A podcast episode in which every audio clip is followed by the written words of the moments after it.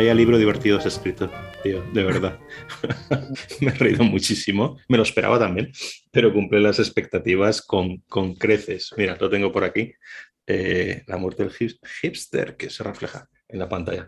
Eh, esto, muy, muy divertido, me lo paso muy bien leyéndolo. Eh, recoges en el libro todo lo que ha sido noticia en el último año y, muchas cosas que ya llevan, ya llevan tiempo ahí, ¿no? Eh, pero parece que como que todo impactado a la vez, ¿no? Eh, en este último año, año y medio, dos años, ¿no? Y todo lo trasladas al, pueblo, el hipster, a la cañada, con, con una ironía y una retranca que son muy, muy refrescantes, ¿no? Es esta palabra tan hortera que se llama microcosmos, ¿no? Pues la cañada es como un microcosmos, ¿no? De todo lo que está pasando en todo el planeta, literalmente, ¿no? Em, hay partes también que a mí personalmente me, han, eh, me parecían eh, una risa tremenda, las Jotas, que no sé si las has inventado tú o tal, porque hay algunas que son muy ciertas, eh, o sea, muy de, muy antiguas, tal, que son un descojono total, también, ¿no? efectos secundarios de la vacuna o las muchas de la pandemia, ahora hablaremos de esto, ¿no? Que es, que es mm, particularmente gracioso, ¿no? Cuando todo el mundo empieza a hablar en idiomas, en un inglés de Eliot o de Yeats o algo así, ¿no? Como ya te dije un día, es como escenas de José Luis Cuerda a, a tutiplén, ¿no? Y lo digo de una forma muy, muy elogiosa. En fin, muy divertido. Eh, y desde el principio, cuando empiezas en el primer párrafo de, de, todos a hablar de la llegada de la pandemia eh, y la velocidad del atraso y, de, los, y de los avances tecnológicos, es, es, es, muy, muy, muy cachondo, ¿no? Si te parece, vamos a empezar a hablar por, vamos a empezar, a, eh, si quieres, a, conversar un poquito sobre, sobre esto, ¿no? Sobre, sobre la pandemia, más bien sobre el mundo post, post-pandémico, ¿no? Porque yo el otro día estaba pensando, que es como que casi en la cuenta, que hace poquísimo, tiempo, meses, eh, parecía que, se, que era, llegaba al fin del mundo, que volvíamos a la Edad Media por la pandemia, con unos, y, no de forma exagerada, quiero decir, unos aspectos, pues un eh, número de, de, víctimas y de gente afectada y de la economía global paralizada, en fin, una cosa. Em, y ahora, yo no sé cómo lo verás tú, pero parece que casi ya nadie habla parece que hayamos vuelto a un mundo de como, como que si esto hubiera sido una tormenta de verano, ¿no? O algo así. Quizás estoy siendo un poquito exagerado con esto, ¿no? Pero, pero ya no está, ya no están las noticias, ya no están, ¿no? Eh, eh, ¿No es un poco paradójico esto? ¿No es un poco curioso, ¿no? Que una, un, un descalabro social tan grande y de golpe como parece que solo ha sido un paréntesis, un paréntesis terrible, pero no sé, ¿cómo lo ves tú? Un paréntesis terrible y también yo creo que ahora tenemos como muchas ganas de, olvidarlo, ¿no? De eh, pues dejarlo atrás. Incluso yo creo que a mí también me preocupan mucho como las eh, esas normas o costumbres sociales que se quedan y que son un rollo y que luego es muy difícil deshacerse de ellas, ¿no? De, pues ahora estamos, no sé, y hablaba uno, decía, no, las mascarillas también van, van bien contra la gripe, ¿por qué no nos las quedamos en interiores no sé cuántos meses más, no? Em, entonces dices, hombre, pues no sé, entonces ya pues también eh, la abstinencia sexual va muy bien contra las ETS, ¿no? O sea, por, eso podría, pero em, bueno, sí creo, sí creo que ha sido una parte de, casi de, de regresión un poco a la, o sea, ahora queremos olvidar y luego es que ha habido unos meses de tal intensidad de ese asunto, ¿no? Que también en cierta manera lo hemos gastado, ¿no? Hemos, hemos agotado un poco también la trama principal y las subtramas derivadas, ¿no? De, de todo, de todo eso. Entonces yo creo que eh, en cierta manera es, es, normal esas, esas ganas de volver un poco a la vida, porque, por ejemplo, también pienso en las cosas que yo eh, echaba de menos, ¿no? Que una era el azar, ¿no? que, cuando lo recuperamos, porque de repente ha sido como que los encuentros tenían que ser muy premeditados, porque tenías que estar todo el rato con dónde, número de gente, los restaurantes tenías que, tienes que reservar, todavía están un poco... Y, esto que ha afectado tanto, además sobre todo a la ciudad, eh, que es un lugar que una de las gracias es el azar, ¿no? O sea, ir a sitios donde tú te encuentras con gente de una manera un poco improvisada. Y eso fue una de las cosas que ha, que ha tardado mucho en desaparecer, ¿no? Incluso cuando el peligro no era tan grande, eh, pues ya todavía eso seguía, Entonces, pues, por ejemplo, es una de las cosas que ha cambiado. No creo que la, bueno, que lo, que ha sido clave ha sido la vacunación, ¿no? lo que ha hecho que cambie la, conversación y nuestras preocupaciones, Daniel Gascón nos acompaña en este episodio de Pianista en un bordel. Daniel estudió filología inglesa y filología hispánica y es periodista, escritor, guionista, traductor y editor de la revista Letras Libres. Es columnista en el diario El País y colabora en Radio Nacional y en el periódico de Aragón. Daniel ha publicado varias colecciones de relatos y sus dos últimos libros son Un hipster en la España vacía y La muerte del hipster, libro del que conversamos hoy. Además de charlar sobre la vida pospandémica, la importación de modas políticamente correctas, polémicas políticas que duran 24 horas, si las guerras culturales no son más que las viejas batallas eh, con nuevas etiquetas y que pueden acabar consumiendo los jóvenes con el cheque cultural del gobierno. Si te gusta el programa, difúndelo, compártelo con tus amigos en las redes, retuitealo y suscríbete en YouTube, en tu app de podcast, en la página de Facebook o en mi web pacobeltran.com. Y ahora seguimos la charla con Daniel Gascón.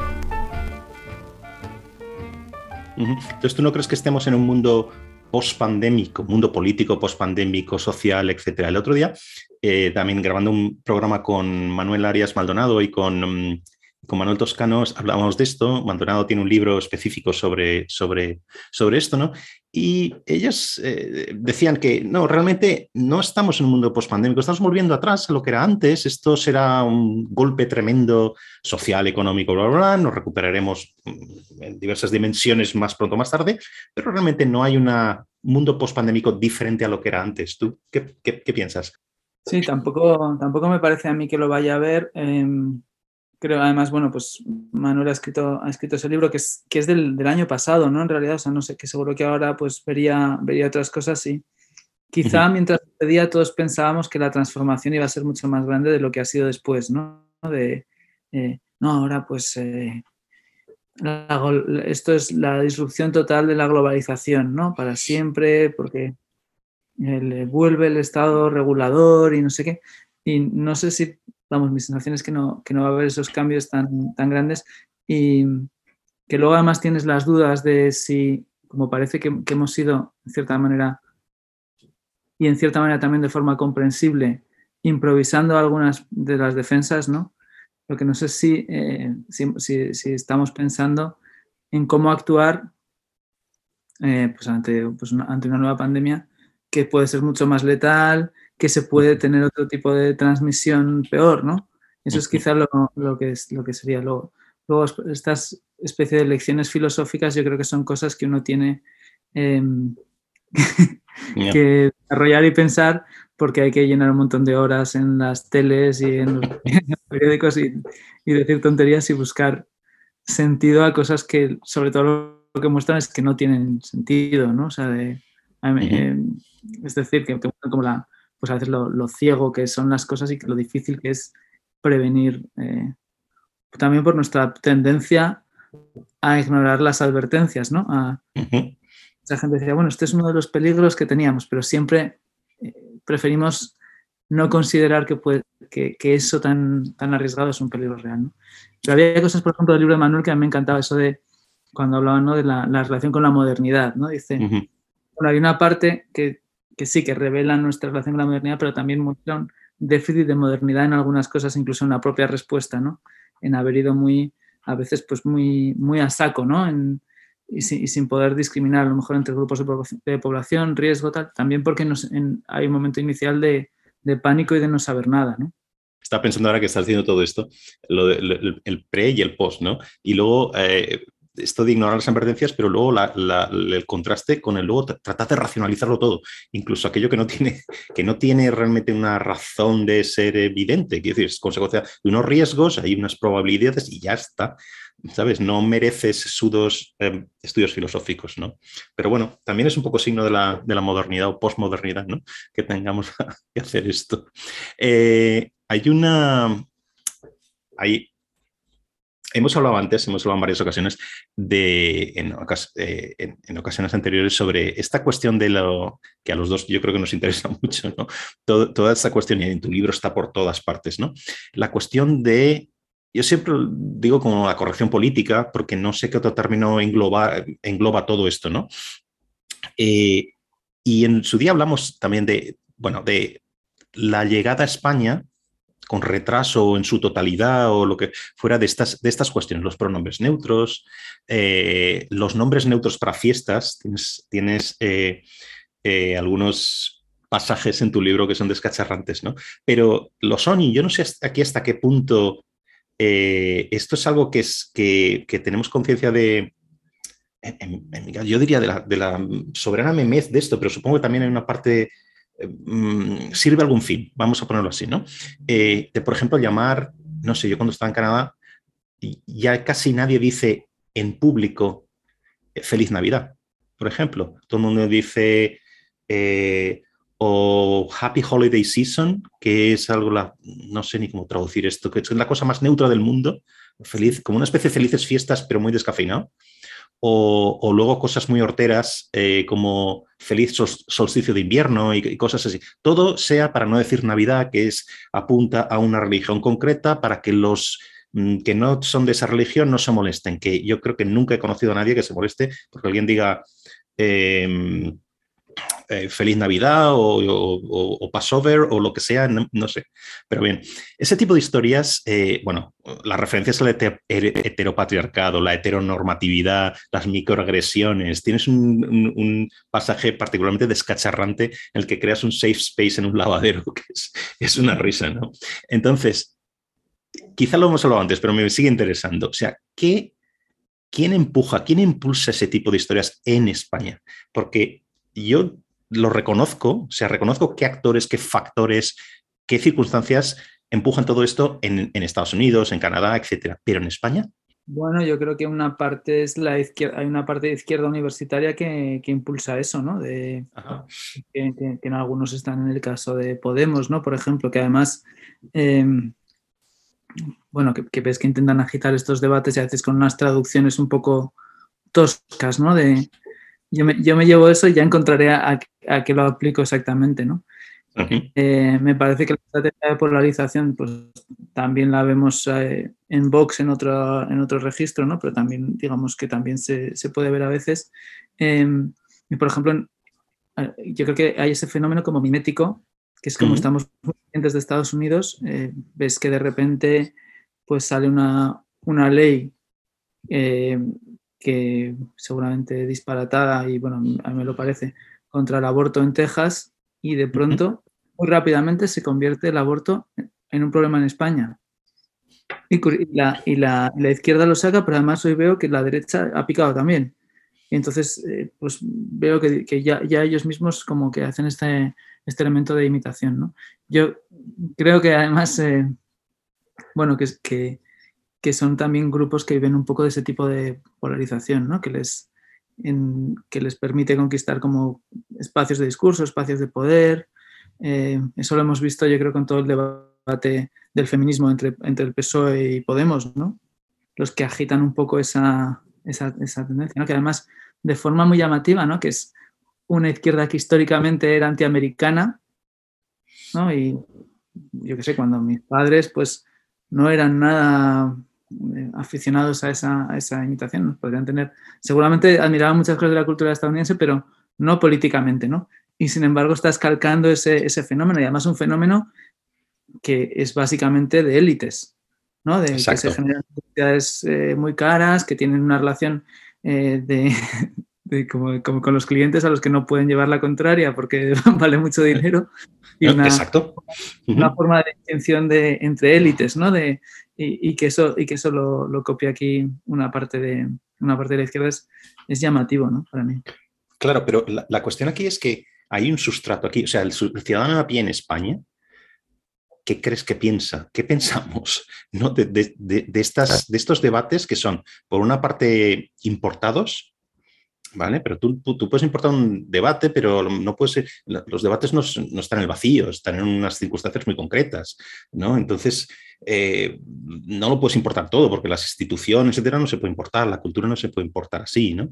Eh, entonces, ¿qué piensa el ciudadano a pie de estas cosas? A lo mejor es porque mi, mi, respuesta es decir, no, esto es una historia de Estados Unidos, de Canadá, de países anglosajones, etcétera, en unas circunstancias sociales, políticas tan muy concretas, y claro, aquí te traes eh, una parte solo y no tiene ningún sentido.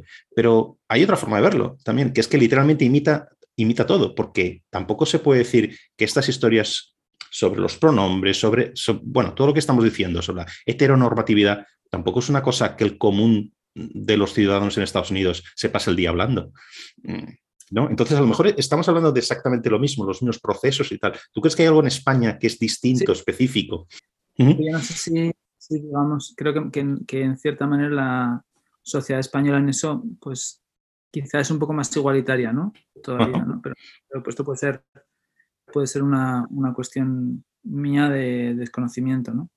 No sé si de España y de América, pero sí. Em, claro, por ejemplo, yo creo que en muchas de las cosas, a veces, de pues el feminismo, ¿no? Cuando veías, dices, eh, la reivindicación de la igualdad eh, entre los sexos, la igualdad salarial, es compartida por mucha gente, ¿no? De una forma además bastante transversal que luego, y luego podemos, si, quieres, entras, ¿no? Y dices, bueno, aparte del nivel del discurso, como luego el reparto de las tareas en el hogar, quién asume los costes de la maternidad, todo eso, pues es, vamos, a entrar ya más, más fino. Pero em, sí creo que, eh, em, que, bueno, que también se trata, pues de repente de coger esa, causa que es relativamente transversal y en vez de intentar eh, avanzar, pues polarizar por allí, ¿no? Y, creo que eso es un, fenómeno que hemos visto en los, en los últimos años bastante, ¿no? Con ese y con otros muchos casos, ¿no?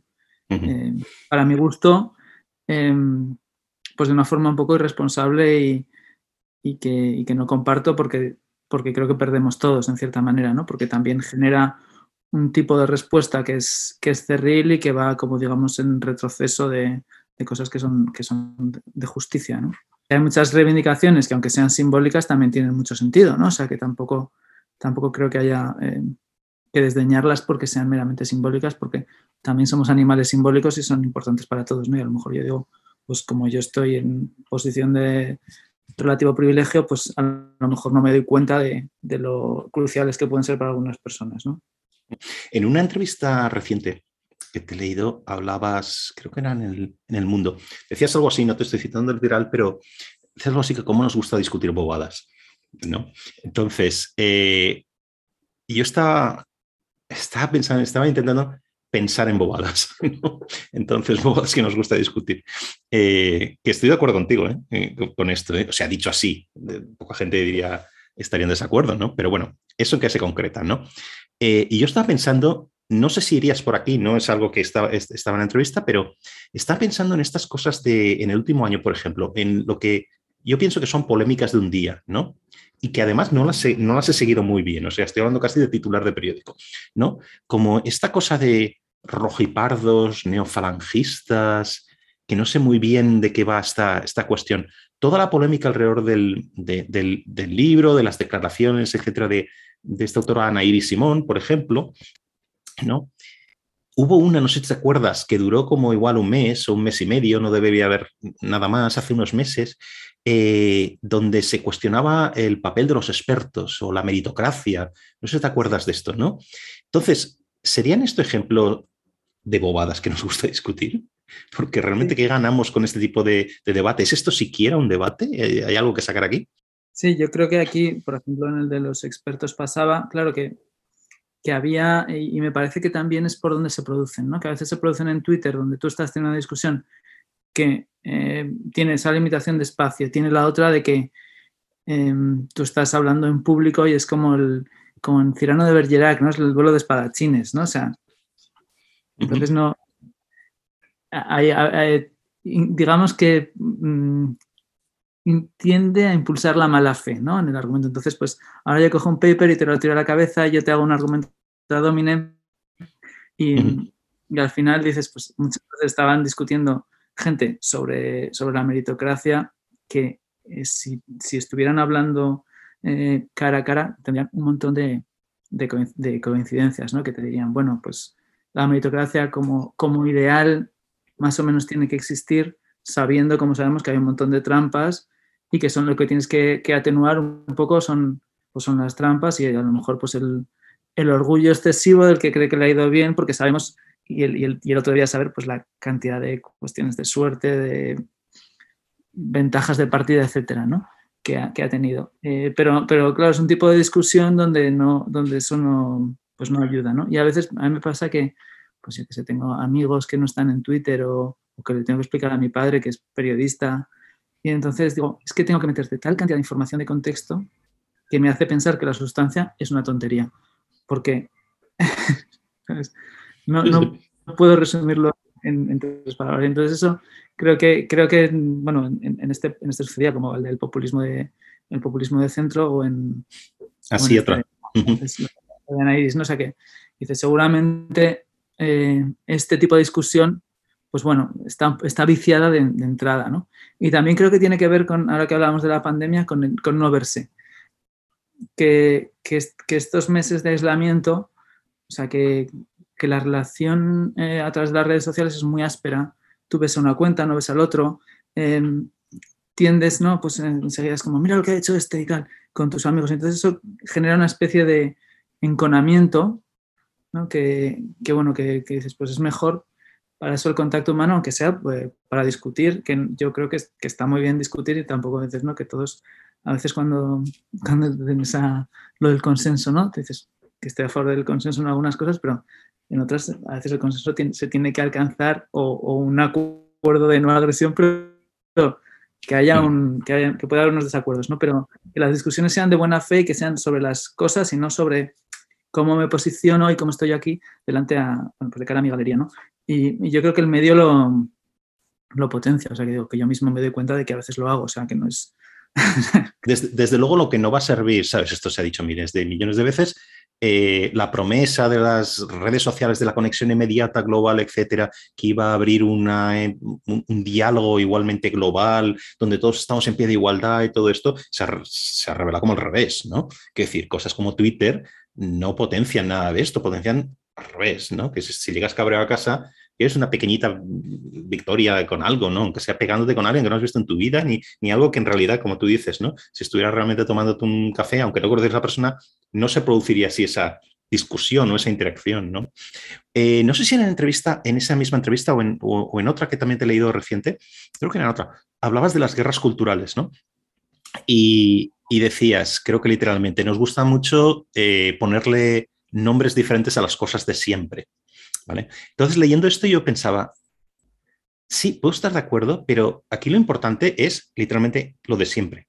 ¿Qué es lo de siempre? O sea, ¿qué son esas esas cosas que ahora les ponemos la etiqueta de guerras culturales, pero digamos, han estado ahí siempre, entre comillas, ¿no? Quiere decir que son debates clásicos, pugnas clásicas, lo que sea. ¿Qué, podrías, no sé, pensar en una o dos de, estas cosas de siempre? Hombre, yo creo, pues, por ejemplo, digamos que cuestiones, pues la, discusión sobre la libertad de expresión más o menos es, es vieja como, la, como desde que existe la expresión, ¿no?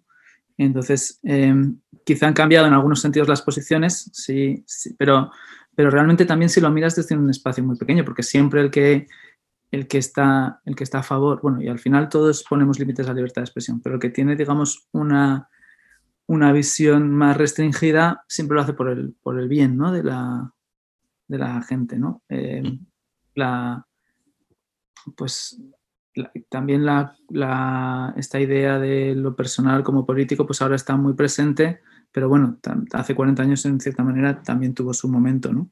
Em, y, no sé, yo creo que, que, hay muchas veces, o las disputas, digamos, entre, entre intelectuales, antes ponías el ejemplo este, entre los rojipardos y los woke, ¿no? dices, pues, o sea, que de repente haya una polémica en la izquierda sobre digamos, unos valores eh, más tradicionales en, los sentidos, digamos, eh, sociales o, de comportamiento sexual, tal, no sé qué. Y otros más abiertos, pues eso tampoco es exactamente nuevo, ¿no? Ya, ya ha pasado otras veces, ¿no? Em, entonces yo creo que, bueno, pues que sí que les, les damos un, un nuevo nombre, pero son, algunas de ellas son, pues, asuntos de libertad y de estilo de vida que en cierta manera pues, acompañan a la discusión política y van a seguir acompañándola. ¿no? Es que esto es muy interesante, ¿no? Porque todos los ejemplos que estás dando y otros que estoy, estoy pensando tienen una cosa en común, que es que se convierten en, digamos, elementos políticos, o sea, de la esfera pública, en una, en, por ejemplo, en Occidente, en un momento determinado, depende del país, ¿no? Pero digamos final de los 60 o algo así. Estamos hablando de cuestiones como libertad personal, libertad de expresión, eh, cuestiones relativas a la identidad sexual, por ejemplo. Todo esto es eso que se llama en ciencia política pomposamente valores postmateriales, es un debate postmaterial. Hay, otro que es más, hay otras cosas que son más antiguas, todo lo que tiene que ver con lo material, por ejemplo, distribución económica, igualdad, igualdad de recursos, de oportunidades. ¿Ha desaparecido todo esto del, mapa? Del mapa me refiero a la espera del debate público, porque si hay algo que es guerra cultural, debería ser esto. ¿no? Quiero decir, llamarlo guerra cultural, llamarlo lo que te dé la gana, pero son al final las bases de cómo queremos vivir, ¿no? Sí, pero por ejemplo, en, estas cuestiones de la moral también eh, podría decirte a los años 20 también estaba, por ejemplo, en el anarquismo, ¿no? O sea, también es algo, y, también pues la, en la, emancipación de la mujer, que también tiene un componente que, es, material, pero otro, o sea, tiene un componente que no es material, pero tiene un componente también muy importante que es material, ¿no? Mm. Entonces, eh, y, creo que a veces, pues también la, izquierda tiene sus, sus, sus eh, o sea, sigue habiendo cuestiones eh, materiales, ¿no? Como pues las rentas mínimas, hay lo, estamos lo que pasa es que a veces creo que, que en algunos casos tienen ese, ese, componente de ilusionismo, ¿no? Como, como hemos visto en el, en el, caso de los alquileres, ¿no? de la semana pasada. Entonces, sí, eh, por ejemplo, tenía este artículo Aurora Nacarino que estaba muy bien, que era sobre las elecciones en Madrid, diciendo, hemos estado fijándonos mucho en, digamos, en el, el componente este recreacionista de libertad y comunismo, pero había mucha gente aquí que estaba votando por cuestiones materiales, ¿no? Que, en, el sentido, pues bueno, pues que una, política de menos restricciones te permitía abrir el negocio y, ganarte la vida, ¿no? Entonces, quizá sí que, sí que está, está presente de otras maneras. Entiendo yo que ahora con la cuestión energética, pues esa es una preocupación que yo no sé si está eh, claro, que a veces se reduce a elementos también simbólicos, ¿no? si tuviéramos eh, empresas públicas ya no habría este problema. Creo que las preocupaciones eh, siguen estando porque son, son muy importantes. A veces, claro, lo, complicado es, es como lo del libro este, ¿no? El de cuando los reproches de, no, es que ya no habláis para los obreros, ¿no? Y dices, bueno, es que los, la clase de los obreros ya no es la clase que era antes, ¿no? O sea, no puedes hacer a lo mejor ese discurso decir, no, eh, aquí a la izquierda vamos a tener la coalición de los, los obreros y los eh, intelectuales profesionales liberales de las ciudades, ¿no? Porque los obreros ya son otra cosa y, también los profesionales liberales se han precarizado por otra parte. Entonces, tienes que, tienes que cambiarla hacia, supongo, otras preocupaciones materiales y, luego cómo introducirlos en el discurso, ¿no? También, porque es cierto que hay cambios muy, muy reales, todo lo que estás diciendo es exactamente así, digamos que son los cambios, ¿no? Mm, digamos, sociales, demográficos, funcionales, de mercado de trabajo, etcétera, etcétera, ¿no? Eh, casi compartidos por todos los países occidentales, por lo menos. Eh, y, pero también es verdad es que luego los actores políticos que hacen con esto, ¿no? O sea, saben cambiar su discurso para, no sé, yo creo que en cierta manera, lo estoy diciendo esto con un poquito de retranca, los que mejor han sabido cambiar esto son, son, o sea, adaptar su discurso a estos cambios de los que estamos hablando, son los populistas. Mm, sobre, todo los populistas de derecha radical, porque la izquierda socialdemócrata, mm, moderada, bla, bla, lo que quieras, está más perdida que, ¿no? Creo que le cuesta a dónde nos dirigimos y con qué, y con qué discurso, ¿no?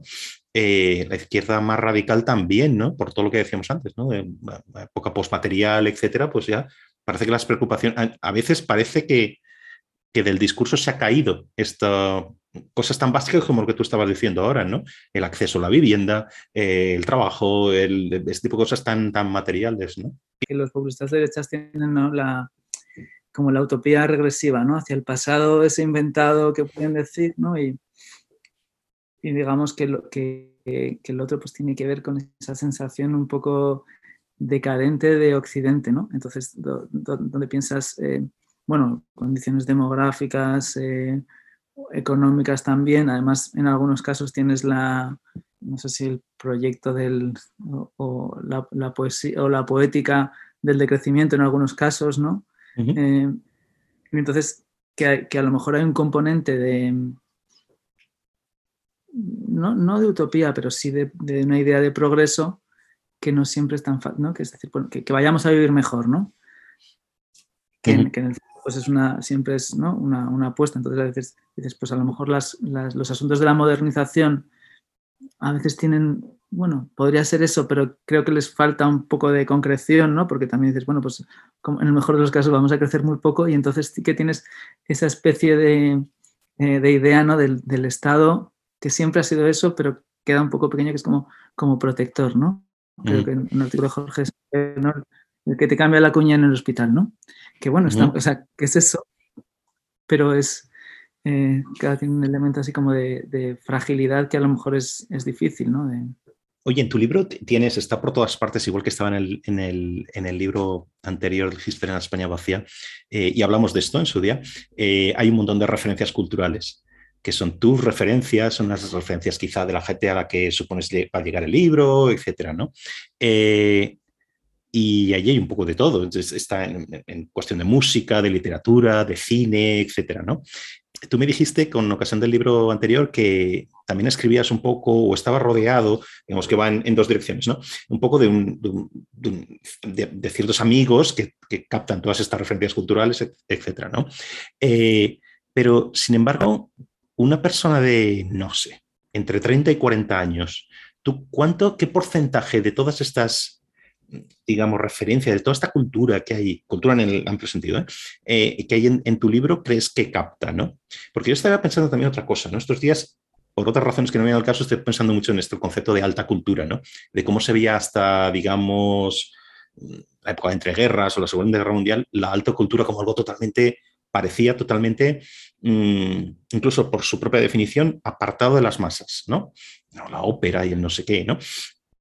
Eh, o la alta literatura.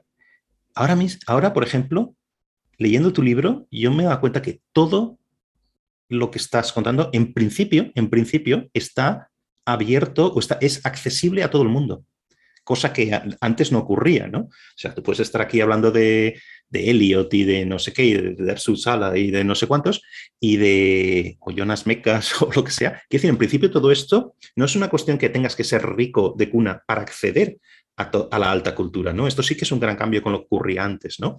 Entonces, ¿crees que se ha producido ese cambio en el que ahora todo es accesible a todo el mundo? O, quizá accesible es una cosa en el sentido que tú puedes ir y comprar los libros o acceder en internet o irte a la filmoteca o lo que sea, pero luego necesitas algo más, necesitas algo que no es tan fácil, que es interpretar todo eso, ¿no? Sí, eh, bueno, yo creo que, que sí que es un cambio tremendo y que además es verdad que lo hemos visto en, en, nuestra vida, ¿no? Digamos, de, e incluso, eso ahora lo pienso mucho porque como voy a veces, te preguntan, ¿no? La vida en los pueblos y, yo me crié en parte en, pueblos así muy pequeños y pues, por ejemplo, yo aún así, pues sí que tenías ya acceso a muchas películas que seguramente mi padre no habría tenido, ¿no? Porque estaba en el cineclub de en la 2 y estas cosas y ya había VHS.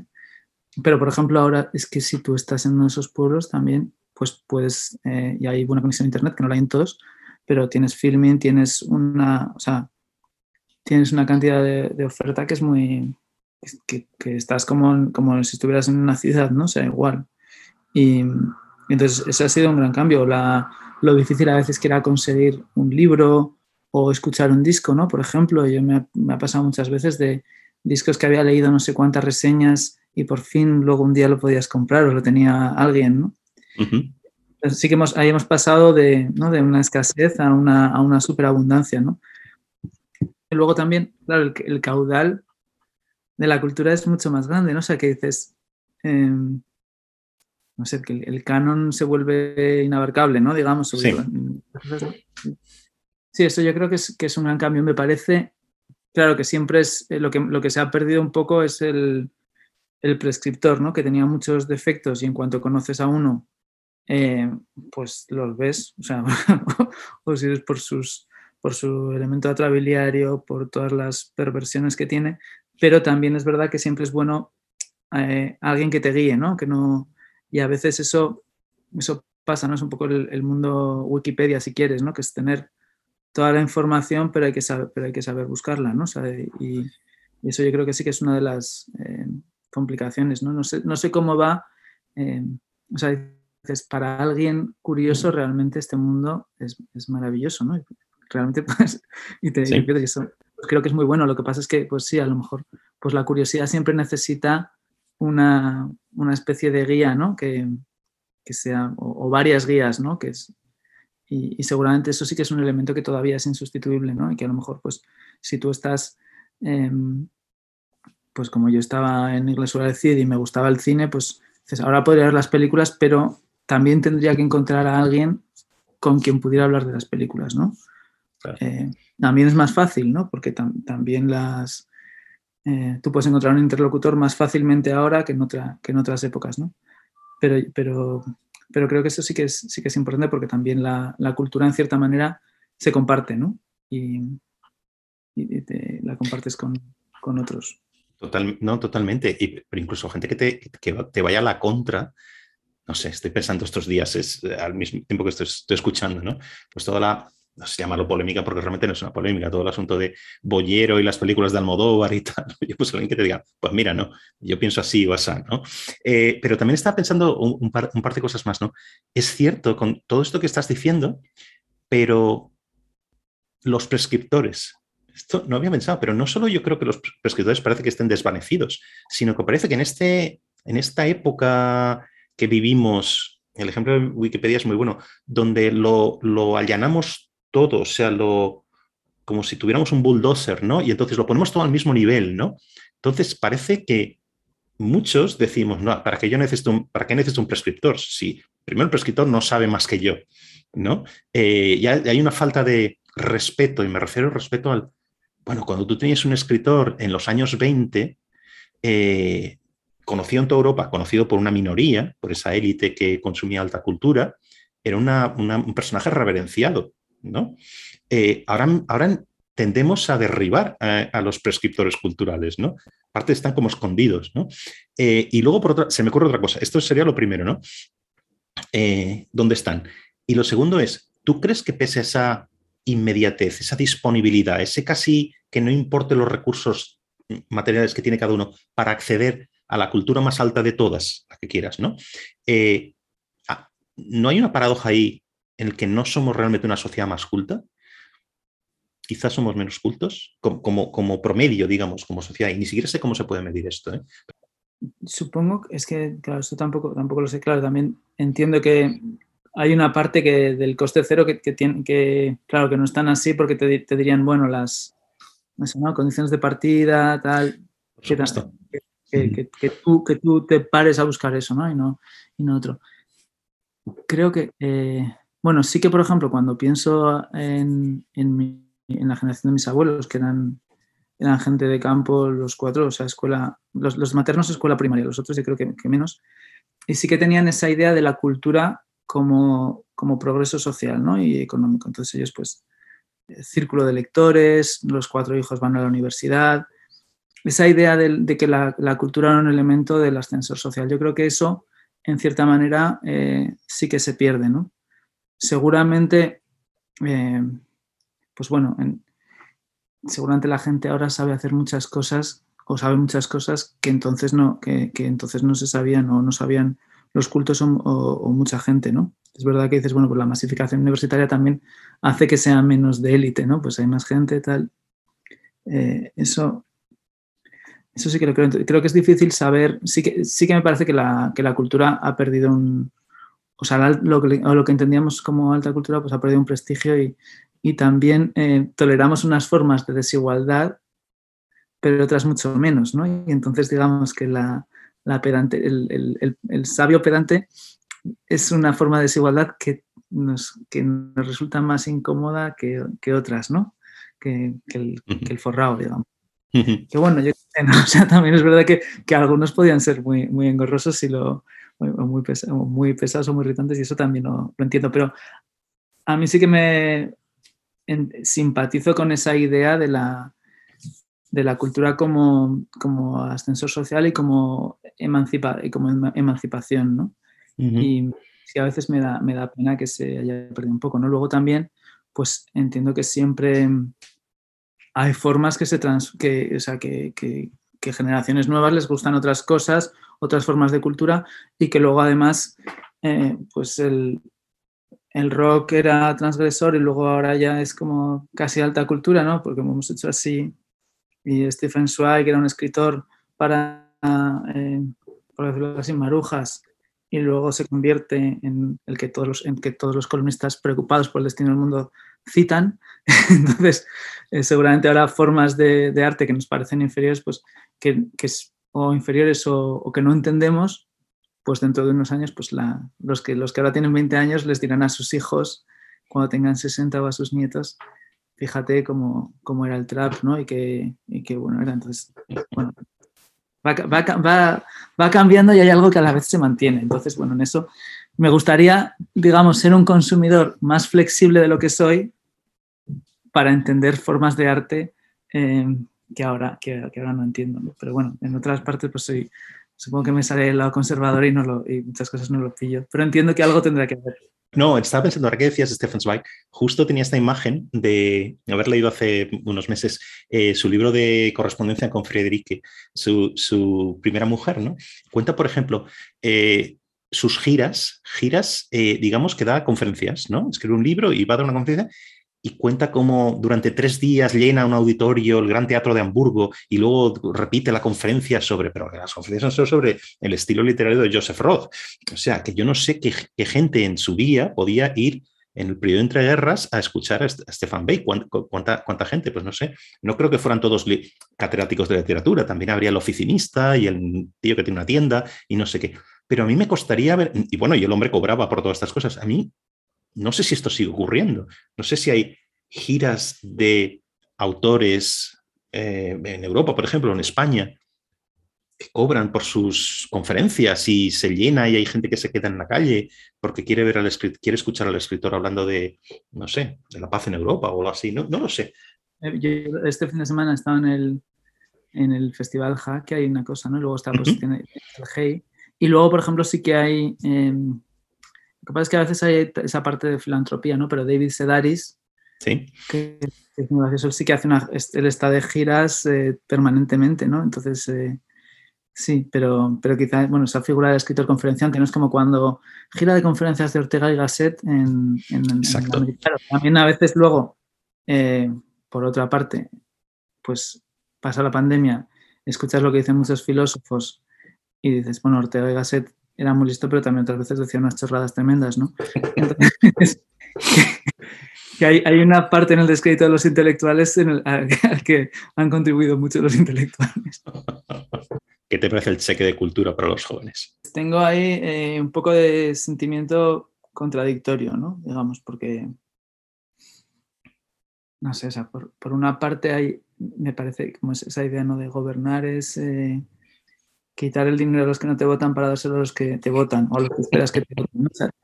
Hay un punto un poco grotesco que no, que no me parece bien. También veo que, pues, que se, han hecho, se han hecho en otros países. Eh, dices, quizá yo pensaría más en dices, pues, la inversión en que no, que no quita una cosa a la otra, ¿no? dices, que, que lo prefieres es que vaya a bibliotecas, ¿no? Eh, claro, luego, luego se dice eso, no, se, van, se lo van a estar en videojuegos. Dices, bueno, pues yo qué sé, ¿no? Mm, claro, estas, a veces estas medidas así que son como a edad, que no distinguen por rentas ni nada, pues me parece que son un poco eh, extrañas y, y, también que pirotécnicas, ¿no? Digamos. Uh -huh. Uh -huh. Pero, pero bueno, no sé. También, y, y, también como tú dices que, que en este momento entonces, no es que, no es que el problema sea exactamente eh, de acceso económico, ¿no? No solo, o no solo es eso, ¿no? Eh, y entonces, en ese sentido, pues no, no me parece que vaya, digamos, al, al, problema principal. Yo creo que debería ser eh, obligatorio un estudio. O sea, eh, tenemos aquí una, un, una, herramienta magnífica para saber literalmente en qué se gasta la gente el dinero, ¿no? O qué se gastan los jóvenes el dinero, ¿no? Debería ser obligatorio, ya sé que esto a papeleo y costes y, y, tal y cargas, ¿no? Que no es tampoco neutro, ¿no? Pero yo creo que estaría bien saber que, no sé, que los, que los negocios culturales tuvieran que reportar, digamos, quién ha llegado allí con el, con el vale, con el dinero, cómo se organice esto, para hacer una macroencuesta sobre cuáles son los usos culturales, ¿no? O supuestamente culturales, porque a lo mejor, a lo mejor si son videojuegos, a lo mejor todo el mundo va a comprar las, obras completas de Stefan Zweig. Podría ser, muy, podría ser interesante, ¿no? Hay como ver como qué, les, les gusta, dónde va dirigido y tal, sí. Luego vi, por ejemplo, vas a la Feria del Libro de, de Madrid y es un sitio donde lo que más se ve son gente muy joven, sobre todo chicas, pues eh, que, van a ver a los, pues, a los, autores que les gustan y tal. O sea, que sí que es verdad que muchos jóvenes eh, sí que tienen un interés por la cultura, ¿no? Que a veces dices, pues no es la cultura, digamos, eh, sancionada, ¿no? Pero generalmente nunca ha sido así, ¿no? Incluso te puedes ir a cualquier auditorio de música de España y estos, estos tickets especiales un día a la semana o cuando sea, que son mucho más baratos que el ticket que la entrada normal para ver a una, un cuarto de cuerda o lo que sea, siempre ves gente muy joven, muy joven, ¿no? O sea que eso también es cierto, es cierto, ¿no? Oye, una, cosa que también tratas en, como tratas tantas cosas en tu libro, eh, decía el microcosmos, ¿no? Hay un, hablas del nacionalismo también, ¿no? Y lo ilustras con una, también descacharrante, sobre un intento secesionista de las masías respecto de la cañada, ¿no? Eh, evidentemente es que en cada línea se ve lo que, quiere decir, hay, el corrado de la realidad, ¿no? De lo, que, de lo que está pasando, por ejemplo, en España eh, en los últimos años, ¿no? Eh, yo sé que eh, últimamente también has, escrito bastante sobre, tienes un artículo de hace unos días también, ¿no? Sobre, sobre la cuestión del nacionalismo, en Cataluña y tal. Eh, ¿dónde, crees que estamos ahora, no? Porque esto parece un poquito como lo de lo que decíamos antes de la pandemia, una vorágine, parece que esto va a cambiarnos la vida, y ahora como que, bueno, está por ahí como en la tercera o cuarta página del periódico, ya no abre las, las portadas, ¿no? Por un lado, ¿dónde crees que estamos? Y, o sea, sí, si por un lado ha desaparecido la cuestión del proceso, está muerto y enterrado, o bien estamos en algo que creo que hablamos la última vez eh, tú y yo, con, en una independencia cámara lenta, ¿no? O sea, ¿en, dónde nos situamos en estos dos polos? O quizá fuera de, fuera de esto, ¿no? Y esto ligado con, este artículo tuyo reciente sobre eh, lo que ocurrió en la Universidad Autónoma de Barcelona con la carpa de eh, la asociación Sacabat, ¿no? Eh, que bueno, esto es, yo, uso muy poquito la palabra fascista, pero, pero hay veces que hay que usarla, porque sí que tiene todo el sentido, ¿no? Es decir, unos energúmenos piensen, eh, muy numerosos, ¿eh? pero piensen que una voz discrepante, en este caso de esta asociación constitucionalista, no puede ni siquiera pisar el campus, no debe ser oída en el espacio público, esto para mí sí es fascismo, ¿no? entonces, tú creo que empezabas ese artículo diciendo el clima ha mejorado en Cataluña, ¿no? Y a mí me gustaría saber en qué ha mejorado haciendo un poquito de abogado al diablo aquí, ¿no? Y citabas a nuestro común amigo Josu de Miguel, ¿no? Cuando hablaba él de minorías sobrantes.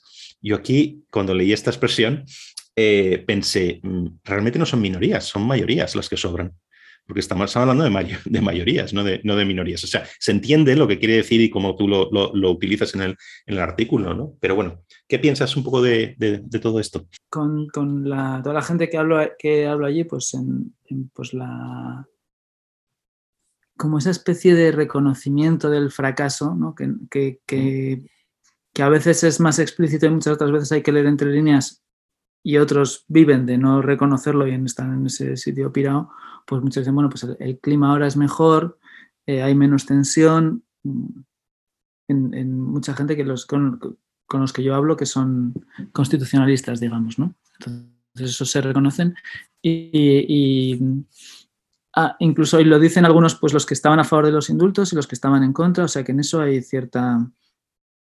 Y sin atribuir exactamente a los indultos, que yo creo que eso es bastante eh, pero bueno, digamos a, todo, a todo este tiempo. Lo que me parece es que, a veces hay un intento en muchos que es eh, como volver atrás, ¿no? Como si, esto, esto no ha pasado, entonces volvemos, entonces volvemos a lo que era como la, independencia de cámara lenta que cuando queramos se puede acelerar, ¿no? O sea, pues si por ejemplo, yo qué sé, si hay un gobierno de derechas en España, pues qué otro remedio te va a quedar más que romper la baraja, ¿no? O sea, es como o, tensar la cuerda, ¿no? Entonces, eh, creo que, esa es un poco la, bueno, la, sensación que tengo, ¿no? Y, que, bueno, que veo que hay, gente que, también dice, bueno, pues que tiene esa esperanza de, digamos, eh, reconducir eh, la situación, pero no sé muy bien hacia dónde, porque veo que había cuestiones, digamos, de, pues de falta de reconocimiento de la pluralidad que no me parece que, esté, que hayan mejorado mucho. ¿no? Es verdad que, por ejemplo, el PSC, pues ella eh, sí que ha hecho gestos, ya, pues sí que sea hablando en castellano, que se lo reprochó Ramón Neda en un artículo porque qué falta de respeto hablar en castellano en el Parlamento, em, la lengua de la, de la mayoría. De la, mayoría. Pero, em, pero, pero sí creo que pues vemos a veces estos, como que todavía falta en el sector nacionalista como una, un mayor reconocimiento ¿no? de, pues de, que, Cataluña es más plural y, y, de, los que piensan de otro modo. ¿no? Entonces, em, sí, sí me parece que eso todavía no, no, se ha solucionado, que además eh, con la paradoja esa de que estás pidiendo siempre pluralidad en España, que además es que me reconozcan a mí como un todo, ¿no? Y que reconozcan solo mi, mi, interés particular, ¿no? Que tú dices, hombre, sí, esa, esa, especie de pensar, bueno, pues vamos a volver a un momento, ¿no? Pues a los tiempos de Puyol, pero un poquito más eh, progresista todo, ¿no? Y, y, luego veo que también incluso hay mucha parte de, ahora con, este, con el cambio, digamos, con el discurso este, en cierta manera, anti, antimadrileño, ¿no? Que puede, al que intentas sumar a otras partes de España a las que has despreciado absolutamente durante años y, en, el, y en, el, proceso de independentismo, que era contra ellos en realidad. Entonces, quiero decir, al, margen de lo que cada uno, de lo que pienses del efecto de capitalidad y todo eso, me parece un caso de cinismo asombroso y me parece también impresionante que haya una parte de élite madrileña que lo acepte ¿no? y que lo compre eso. ¿no? Entonces, realmente como operación intelectual eh, me parece genial, ¿no? pura magia. Es, creo que ha sido esta semana. Eh, no sé, esta semana o la, semana pasada, que em, murió en un accidente el dibujante este em, sueco, que fue el primero que em, dibujó las caricaturas de Mahoma, que luego se reprodujeron en el periódico este en eh, danés, etcétera, y llevó a la, unas consecuencias pues, terribles, ¿no? Este hombre, de hecho, vivía con protección, hombre ya mayor, y desde entonces vivía con, con guardaespaldas, ¿no? Entonces, en el artículo eh, que estaba leyendo, se trataba la cuestión de si el terror ha funcionado después de los atentados de Charlie Hebdo y todo esto, ¿no? Y la conclusión en el artículo del que lo escribía dice que sí que ha funcionado, ¿no? O sea, que ya nadie hace caricaturas, eh, piensa en tocar las narices, provocar o habla de la, eh, digamos, trata de la libertad de expresión digamos, poniendo sobre la mesa o sobre la portada, digamos, este tipo de cuestiones, ¿no? Bien, eh, ¿tú esto cómo lo es en tanto que, por un lado, director de un, de, un medio, ¿vale? Editor de, letras libres y, en tanto que persona que está rodeada, que, que, que vives en los, en, los medios de, comunicación, en la prensa, etcétera, ¿no? ¿Cómo, ¿Cómo es esta cuestión? ¿Tú crees que, digamos, hemos bajado la cabeza respecto a, en una cuestión tan fundamental como la libertad de expresión eh, y la libertad religiosa, etcétera, en esta cuestión? O sea, ¿el terror sí ha funcionado o, crees que las cosas van por otro lado? Eso es, es muy difícil. El otro día coincidí con eh, Philip Lanson, que estaba en el atentado de Charlie Hebdo, y de hecho, bueno, es una de las víctimas, ¿no? Y, entrevisté a Fleming Rose una vez que, que llevaba la, el suplemento del Gillan's Posten. Mm, hombre, yo creo que es que el terror funciona por eso se hace, ¿no? O sea que, ahora a ver quién es el editor de revista que se atreve a hacer una, a publicar una de esas caricaturas, ¿no? Sobre todo además si no lo, yo que sé, pues si eres Charlie Hebdo, pues lo haces a lo mejor, ¿no? Porque eres Charlie Hebdo. Pero em, como, bueno, pues dices, también por la responsabilidad hacia tus empleados, hacia, ¿no? La, y creo que en eso yo, yo entiendo pues que, que alguien sea prudente, ¿no? Claro. Eh, y también entiendo que uno nunca no está obligado, digamos, a ser eh, transgresor. Claro, siempre a veces que hay medios que dicen que van de transgresores y solo con quien pueden, ¿no? Yo recuerdo esto en la portada del jueves, ¿no? De, en ese momento, que era, eh, dibujaríamos a Mahoma, pero nos cagamos, ¿no? Hace, hace tiempo, ¿no? Claro, y también dices, quizá el momento de miedo fue ese. O sea, quizá, quizá una mayor solidaridad en ese tiempo, cuando se produjeron eh, los ataques, las primeras protestas, que aún no había habido los atentados, pues eso es lo que yo creo que habría estado mejor, ¿no? Digamos, en ese, en ese instante, ¿no? De decir, una respuesta más, eh, pues, institucional más firme, ¿no? Digamos, que creo que es lo que pasa en, muchos de estos casos, ¿no? Es como ponerte... Y, en cambio lo que vimos fue el, em, pues, eh, el secretario general de la, de la, ONU diciendo que era una ofensa, Zapatero y Erdogan, eh, que luego de impecable trayectoria democrática los dos también reprochando eso. Em, muchos medios pues también vacilando. Entonces yo sí creo, creo que hay, a lo mejor ese habría sido el momento ¿no? de, de, mostrarlo. ¿no? Luego ahora dices, pues claro, seguramente pues yo, yo la verdad es que en otras libros no publicaría esa caricatura porque no porque me daría miedo poner en, peligro a la gente. ¿no? sabiendo, que, sabiendo que estoy haciendo una cosa mal, o sea, digamos que, que si la quiero publicar, pues la quizá la debería publicar y creyendo en, en que alguien, si quiere, debe poder publicarla, ¿no? Eh, nadie está obligado a ser transgresor, has dicho, ¿no? Por un momento creía que ibas a decir nadie está obligado a ser héroe, ¿no? ¿Tú crees que este es un marco para meter esta cuestión aquí? Pues sabemos qué es lo que hay que hacer o qué deberíamos hacer, porque estamos hablando de cosas muy básicas que afectan a la libertad, a la igualdad ante la ley, etcétera, ¿no? Pero no lo hacemos, pero al mismo tiempo nadie está obligado a ser héroe. estamos claudicando todos, ¿eh? no me refiero a los que editáis revistas, periódicos, etcétera, ¿eh? o sea, o los que estéis en medios de comunidad. Estamos claudicando todos. No sé, porque fíjate, fíjate eh, eh, es que esto no es solo lo que ocurre allí y ya está, ¿no? Y vimos de esto, es que esto se sigue manifestando continuamente. Cuando recientemente se votó en la escuela del Samuel Paty, el profesor este que fue decapitado por mostrar también caricaturas de Mahoma, ¿no?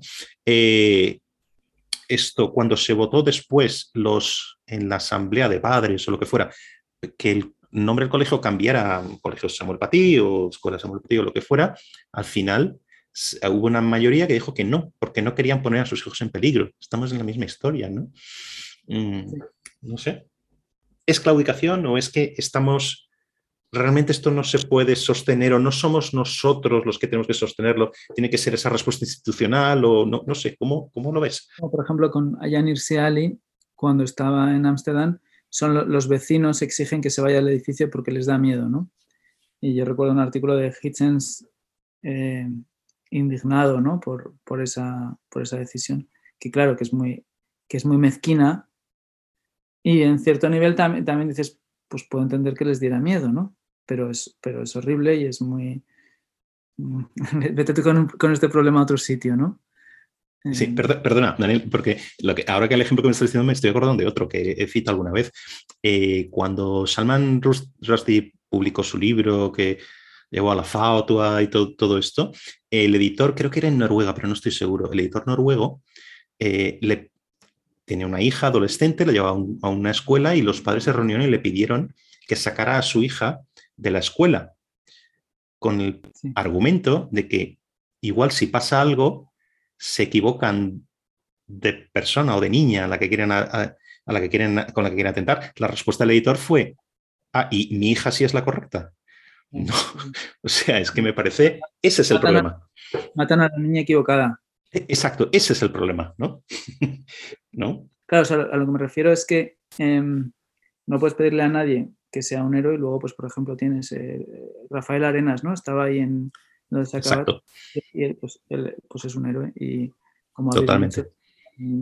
y, es gente admirable. Yo creo que, claro, en el momento en que, en que necesitamos a los héroes es cuando las cosas están chungas, ¿no? O sea, y, o sea, lo que digamos que en lo, que me ha ablandado con los años, digamos, claro, o sea, si, si yo hiciera una revista satírica, pues sí que sacaría a lo mejor eso.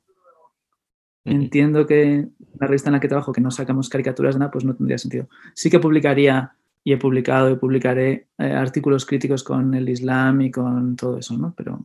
Por utilizar un calificativo que sale mucho en tu libro, ¿no? Tontolaba. ¿no? que me encanta porque yo lo, lo de pequeño, tontolaba. Yo no sé si es una cosa, se, se dice en toda España tontolaba, desde luego en Valencia, Aragón, desde luego eso se dice, ¿no? En la, en, la, en, la, antigua corona de Aragón creo que se dice bastante. Debe ser, debe ser de la conexión, ¿no? En, en, Madrid yo lo oigo menos, pero igual, igual también se dice. Entonces, tontolabas, vamos a, hacerla, decirlo de otra manera, hippies, hipster, lo digo por el contraste que tú buscas siempre y cuentas muy bien, de la, los forasteros que vienen de la ciudad o que vienen de Malasaña o sitios parecidos, o podría ser Gracia, sí, podría ser un montón de cosas, pero bueno, que es un determinado grupo social eh, y que llega al pueblo y el contraste, bueno. Entonces, yo estaba pensando también que, bueno, yo creo que te lo dije en, su día, y tiendes como tiendes siempre a identificarte en las obras, en la creación, ¿no? Con unos personajes, con otros tal. Bueno, pues la parte esta de la sensatez está, cae del lado de la gente del pueblo, no de los forasteros, digamos, que vienen con sus chorradas hippies, por decirlo así, hippies hipster ahora, ¿no? Pero también estoy pensando que, o sea, tú puedes pensar, vaya, esto es, una, es el signo de los tiempos, ¿no? Que hay este grupo social que llega eh, o digamos que tiene estas demandas y no sé qué, no sé cuántos, pero en cierta manera, si te pones a pensar un poco, hippies, hipster, etcétera, siempre ha habido. ¿No? Por lo menos desde los años 60 o, algo así, incluso antes, los beatniks y, los, etcétera, ¿no? Eh, el swing en London, todas estas historias, ¿no? Siempre ha habido. Eh, y yo siempre me acuerdo de un libro que era de Doris Lessing, la buena terrorista, no sé si lo conoces, que habla allí, no, no va a describir esto, pero sí el contexto es de unos de unos tipos que viven de squatters, de ocupas, ¿vale? Y, y, cómo cuenta esto, digamos, es eh, no una romantización, sino las pequeñas miserias del día a día, digamos, ¿no? De gente que no es mejor eh, por ese tipo de vida que quiere llevar que, los burgueses o algo así, ¿no? Bien. Em, pero estoy pensando, quizá antes faltaba una cosa que ahora sí está, ¿no? Que es la cuestión de las redes sociales que estábamos hablando antes, ¿no? O sea, esta cuestión de que ahora se haya redes sociales, que casi cualquier estilo de vida lo puedas proyectar, incluso puedes tener una cuota de poder simplemente porque puedes, tienes esa presencia mediática de alguna forma. ¿Cambia en algo la cuestión de los hippies de ahora, digamos, ocupan el mismo lugar social que los hippies de antes o es una cuestión distinta? Muchas veces siempre ha habido, ¿no? estas pequeñas comunidades que se quieren eh, situar un poco aparte, ¿no? O sea, que dices que bueno, en el 19 hay, incluso también tiene un aire como de viajeros románticos para mí y, y luego he conocido pues a, hippies que se iban eso al Pirineo, a algún sitio rehabilitaban el pueblo y me, y me, parecía que justo que una de las diferencias es, es, eso, ¿no? Las redes sociales, ¿no? Que te que introduce un elemento de narcisismo y de exhibicionismo que quizá no estaba presente antes o desde luego no estaba presente de forma tan inmediata, ¿no? Y entonces, eh, claro, eh, ya eres, ya digamos que esa originalidad y esa especie de apartamento que podían tener los otros, aquí es un apartamento, pero para que te vean también, ¿no? Y creo que eso quizá puede ser un poco distinto. Lo que pasa es que seguramente lo que significa es eh, que los hipsters se parecen mucho al resto de la sociedad que también es muy que también somos muy exhibicionistas porque todos tenemos redes sociales o sea que, quizá en eso pues, ellos enseñan una cosa y nosotros y el que no sea hipster pues enseña, enseña otra, ¿no? O sea que eso puede ser más una característica del tiempo que solo del, del movimiento, ¿no? Pero como ellos creo que están muy pendientes de la novedad, pues quizás se ve más, o de, o de ser unos, como unos avanzados de una tendencia, ¿no? También pensaba que ellos tenían que ver en cierta manera con eso de la, la tradición de la vanguardia, ¿no? Si quieres, ¿no? De, pues pensar que tengo, tengo que estar aquí justo antes y cuando se masifica yo tengo que saltar a otra cosa, ¿no? Pero no, pero no crees, no sé, eh, también eh, lo estoy pensando a la vez que te, escucho eh, con esto, ¿no? Que hay una, que el hipster de hoy se diferencia del hippie de ayer. Por un lado, porque es cierto que en estas comunidades, tal, si tú piensas en el origen de Ibiza y muchas otras cosas, no necesariamente es Ibiza, lo de los Pirineos que tú estabas diciendo, etcétera, casi vivir de otra forma y que nos, un poco que nos dejen tranquilos, ¿no? Con nuestro modo de vida. el hipster de ahora casi está estableciendo unos canon, no el canon que decíamos antes, sino otros canos mucho más banales, ¿no? Sobre consumo, sobre cómo te vistes, cómo te presentas en la sociedad, etc. Y casi si quieres, no de una forma consciente, no hay un plan político para eh, desterrar los cafés con leche y sustituirlos por cafés de Starbucks con sabores y todo esto, pero es que llega un momento, por ejemplo, quizá no, tanto no lo he visto tanto en España, no lo he sentido tanto en España, pero viviendo en el otro lado del charco, el tontolado me sentía yo pidiendo siempre un café simple, ¿no? Quiero decir, que, porque realmente casi eso no existe. Tienes que pedirte con café de tal, con infusión de vainilla y el no sé qué y no sé cuántos, ¿no? O sea, sabes por dónde voy, ¿no? Por eso que, un poco te ves como enfrentado, o digamos, sí, e, enfrentado todos los días a opciones estéticas, eh, unas banales, otras menos, etcétera, cuando los hippies de antes lo querían que los dejaran tranquilos, ¿no? También se produce en, una, en una economía mucho más integrada en una conversación mucho más integrada. Y, por ejemplo, el, con esto con el libro, pues a veces me dice, pero bueno, los hipsters ya han muerto. Y digo, bueno, sí, porque han triunfado, ¿no? Es como dices, como el, como el liberalismo y la socialdemocracia. O sea, en el momento en que todos aceptamos los principios básicos del liberalismo y la socialdemocracia, pues luego ya es como... Y, por ejemplo, me fui a Cantavieja, que es un pueblo de Teruel donde viví de pequeño, y entonces veo, y la cafetería, y es como que había eh, leche sin lactosa, leche de soja, un pueblo de antes tenía entonces y ya yo, bueno, es totalmente, o sea, dices, no es que, no es que sea hipster, es que el mundo ahora es así, ¿no? Como, como vas a, cualquier sitio minúsculo y, eso, pues, esos hábitos de consumo se han generalizado mucho, ¿no? Y sí, es, verdad que vas, yo a veces cuando voy, incluso vas a, em, pues el típico bar que a desayunar como un bar que dices, mira, de un bar de como de obreros, ¿no? De media mañana y también está todo así, ¿no? O sea, que digamos que esa, pues, se, ha extendido, ¿no? Y, supongo que en, pues en, cierta, en cierta medida también es bueno que así sea, ¿no? Digamos, pues si a la gente le gusta sí, sin lactosa, pues está bien. Sí. No, pero que llegas a ver el bar, el, que tú dices, el bar de los churros, el, el chocolate toda la vida, y si no tienen leche de soja, piensas que, que son unos bárbaros. Vamos, es que no, sé, es como... De hecho, esto eh, eh, es, yo creo que una parte central, es que transcurre de una forma implícita y, explícita y sobre todo al final en, tu libro, ¿no?